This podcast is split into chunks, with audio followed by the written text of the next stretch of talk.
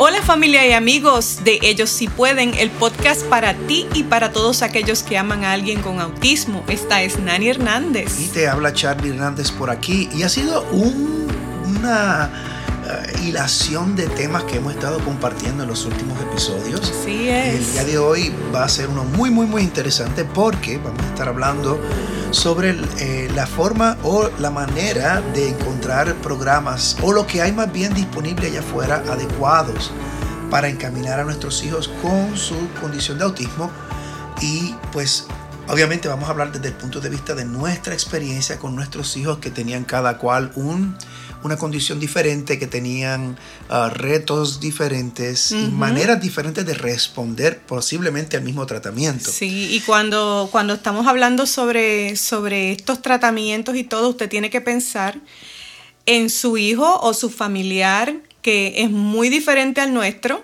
Eh, mm, quiero enfatizar eso porque no todo el mundo necesita los mismos programas. Correcto. Y entonces eh, muchas veces pues uno va a aprender estas cosas en el camino mientras va haciendo preguntas, mientras va observando a otras familias inclusive. Entonces, eh, Nani, vamos a empezar comentando sobre los primeros uh, tipos de, de um, terapias que hay allá afuera. Ahora, un, un, concepto muy importante que se tiene mucho en la, en la comunidad científica para trabajar con autismo es eh, empezar en lo que llaman eh, eh, intervención temprana. En otras palabras, los primeros meses, del primer, de, de, los primeros 6 a 48 meses eh, del niño, uh, cuando sabemos que viene... Que, ¿Hay desde, algún tipo? Desde, de... A veces hay niños que desde antes de la edad de dos años, que fue cuando nosotros nos percatamos, porque no estábamos uh -huh. buscando nada de eso, obviamente. Uh -huh. No teníamos en nuestra mente que esto iba a suceder. Nos toma por sorpresa, pero como hoy día Uh, la tasa de niños autistas ha aumentado tan, tan grandemente, pues obviamente tenemos más conocimiento y ahora pues sí notamos más cosas en otros niños y a veces pues hacemos nuestras observaciones sí. cuando nos las piden. Sí, obviamente. Y, y, cuando nosotros tuvimos ya nuestro cuarto hijo, notamos más temprano ya la, los signos o la verdad que, que, que él tenía algún tipo de condición. Nosotros hoy vamos a compartir eh, sobre un material que vamos a hacer disponible en nuestra página. Eh, eh, cuando usted ve la descripción de, del podcast, va a encontrar un enlace para poder eh, bajar este documento en PDF, que de hecho viene de Autism Speaks, que es una uh, entidad sin fines de lucro,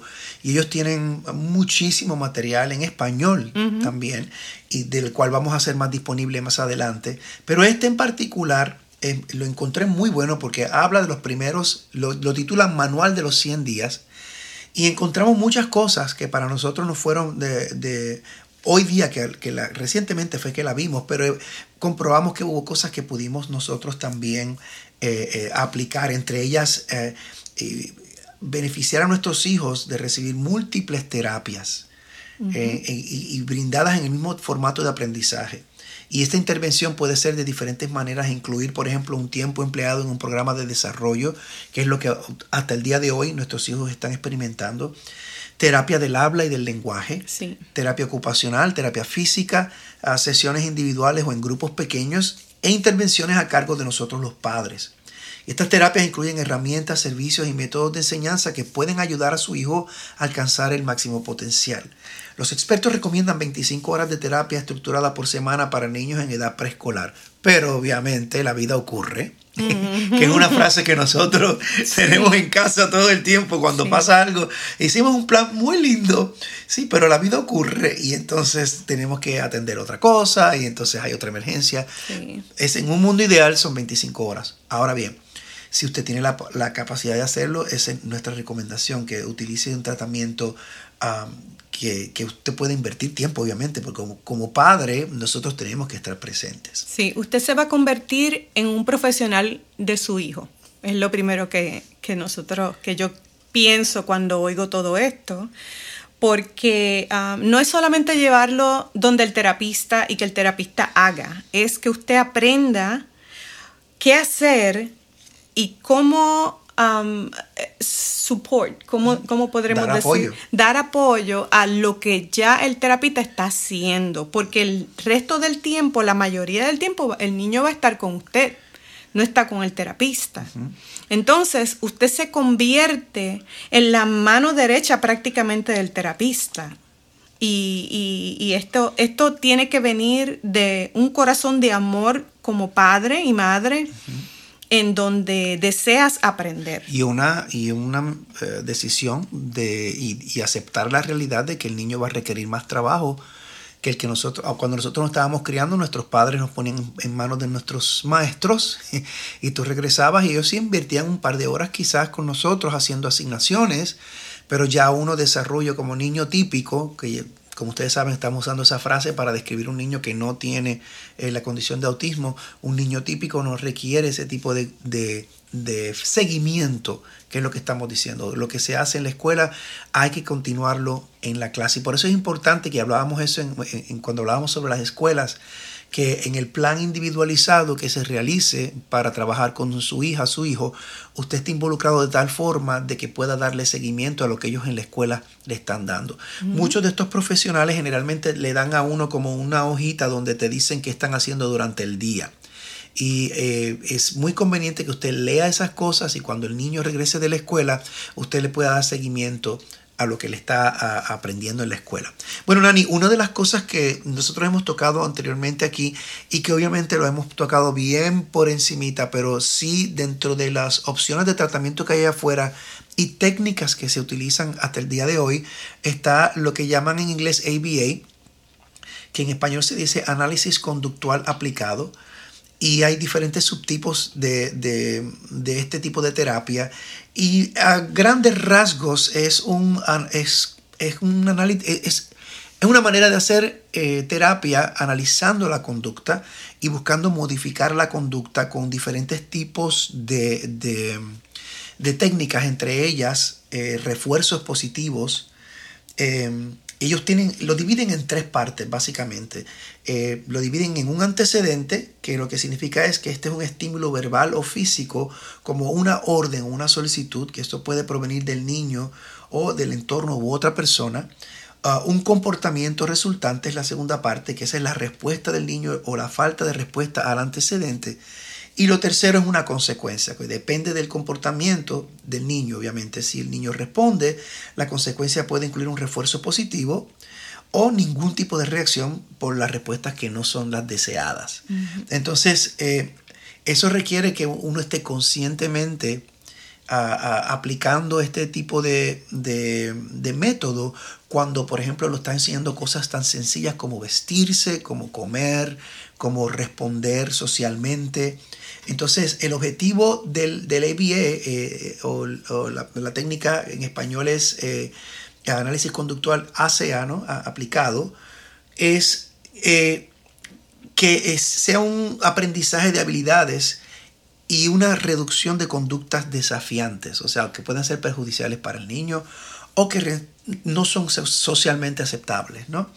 Entonces, estos, estos programas generalmente están bien estructurados y los terapeutas de ABA dividen cada habilidad en pequeños pasos y le enseñan a usar indicaciones que se van eliminando gradualmente a medida que se dominan los pasos. Entonces, eh, eh, en inglés se dice you break uh, um, in, in small steps. Eh, cada paso que tú vas a hacer. Por ejemplo, un niño aprende a lavarse los dientes, por ejemplo, y cuando se va a lavar los dientes, un niño típico, pues ve por imitación y, y sigue ¿no? los pasos de agarrar el cepillo, le pones la pasta, entonces pues te cepillas arriba, abajo, etcétera, etcétera, y te lavas.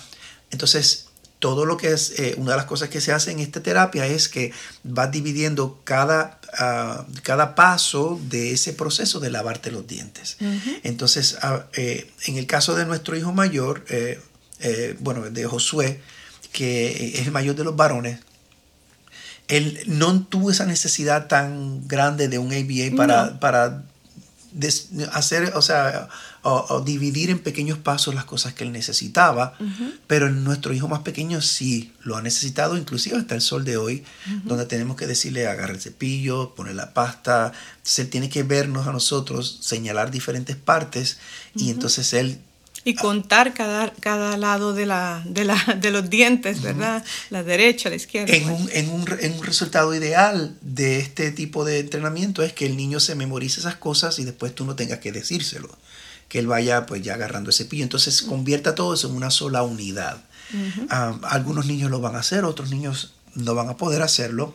Pero lo importante es que dependiendo de la necesidad de cada niño, uh, cada, cada, cada uno de ellos va a responder de una forma diferente. También se ha considerado el uso de medicamentos o se menciona sobre eso y, ahí, no sé, ah, en ese sentido tenemos que ser bien claros. No existe un medicamento para el autismo. Eh, o sea, ahora mismo no hay un tratamiento con fármacos eh, que exista ahora mismo. Sí se pueden tratar otros síntomas como el déficit de atención o la falta de sueño o depresión inclusive, y hay medicamentos para eso, pero no hay un medicamento eh, que tenga que ver con la, represión o la cura del autismo. Y es bueno que usted lo sepa, que no, se, no, no, no, caiga en, muchas de estas, de, estas trampas eh, que personas hacen fuera de, todo tipo de, eh, de examen médico o, si no está avalado por la comunidad científica, sea muy cuidadoso porque muchos de ellos prometen cambios milagrosos y uno se va detrás de ellos y hace una serie de cosas ah, tratando, porque uno en el deseo de verlos mejor, porque ese es parte de, nuestra, de nuestro Ah, de nuestra dinámica, ¿no? Entender que ellos tienen una condición, ellos no están enfermos. Entonces, a veces cuando tú ves promociones en revistas y, y, entonces ves eh, testimonios espectaculares, milagrosos, tú quieres ver si eso es posible para ti. Lo sabemos porque a nosotros nos pasó. No, seguro que sí. Y este, bueno, pero ahí tenemos, eh, eh, cada cual cada persona que nos está escuchando puede leer un poco más a fondo en el documento que vamos a dejar. Sí, por favor, no, no olviden que está en, en, nuestras notas. Sí, sí, sí. Pero vamos a concentrarnos entonces con las cosas que sí podamos manejar, entre ellas la terapia del habla. Oh, sí. La terapia del habla que es, eh, es fundamental para ayudarlos a ellos a comunicarse, que es definitivamente una de las habilidades que va a requerirse para poder desarrollar algún tipo de independencia. Y recalcamos que la terapia de habla y lenguaje comienza con una evaluación por parte del patólogo del habla y lenguaje. No invente nada porque eh, primeramente su hijo ya tiene una evaluación y hay, un, hay ya un, plan para trabajar con su hijo y el niño, cada, cada cual tiene una necesidad específica. Nosotros experimentamos eh, em, diferentes ah, formas de aplicar la terapia ah, del habla eh, con diferentes dispositivos. Por ejemplo, hay unos dispositivos que son generadores de voz em, que pueden hacerse a través de un de una tableta, eh, tarjetas con imágenes, computadora, aplicaciones en teléfonos móviles inclusive, que se pueden utilizar como para, y más que esta generación de muchachos hoy en día están tan uh, apegadas a, las, a, la imagen de, un teléfono. Proloquo to go, yo me acuerdo que nosotros usamos eso, eh, Proloquo to go, eh, usábamos uno que hacíamos unos social eh, stories, una, Poníamos unas historias en pedacitos, entonces organizábamos eso de forma tal que hicieran sentido para ellos. Sí, exactamente. y pues eh, eh, tuvimos varios, varios aplicaciones que podíamos usar con ellos. Creo que lo más importante es que, como dijimos al inicio, cada cual sabiendo las necesidades de sus hijos, busque la integración de diferentes terapias. Nosotros entre ellas eh, incluimos la terapia ah, ocupacional, que trabaja más bien con una, forma de preparar al niño para que eh, eh, de una forma que sea física pueda utilizar sus manos, pueda utilizar diferentes habilidades que él tiene. La terapia, la terapia de integración social, que trabaja con eh, terapeutas ocupacionales y físicos certificados que brindan terapia, de este tipo de terapia. Comienzan con una evaluación, obviamente, como debe ser, y eh, determinan la sensibilidad de una persona. Y a partir de esa información, el terapeuta planifica un programa individualizado que combina la estimulación sensorial con el movimiento físico y eso puede ayudar a mejorar la forma en que el cerebro procesa y organiza la información entrante. La terapia a menudo incluye equipos como columpios, trampolines y toboganes. Y nosotros vimos todo eso en los salones, lo que llamaban sensory rooms, en, en, los diferentes lugares donde nuestros hijos fueron, uh, tomaron parte. La terapia física, obviamente, que también es bastante popular. Y no todo el mundo la necesita. Cierto, eh. cierto. Eh, con Josué que nos notamos que tenía una hipo, hipotonía. hipotonía, muscular, una hipotonía muscular, en otras palabras que su tonicidad muscular era muy leve, no tenía fuerza en sus deditos y eso. Él requirió más ayuda de terapia física. Hoy día, gracias a Dios, él maneja, él es deportista y todas esas cosas, pero ya de más jovencito, más de niño, lo necesitó. Hay um, otras terapias como la terapia de alimentación.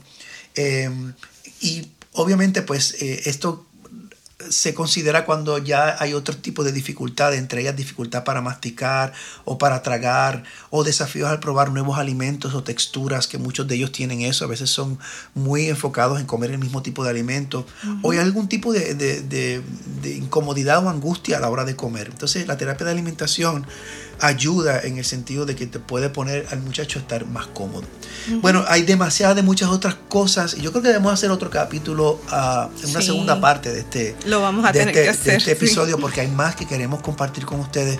Pero por lo pronto, por favor, ya que vamos a terminar, déjenos sus comentarios en el encasillado y conéctense con nosotros en ellos si pueden.com. Ahí tendremos más información y vamos a tener recursos que también te van a ayudar a conocer más sobre el autismo. Suscríbete a nuestro podcast para que recibas los próximos episodios de ellos si pueden. Y danos un like en tu plataforma de podcast favorita y déjanos un comentario que siempre tenemos la oportunidad de leerlos todos. Uh -huh. Y no olvides que cuando tenemos fe en Dios y en nosotros mismos, ellos, ellos sí pueden. pueden.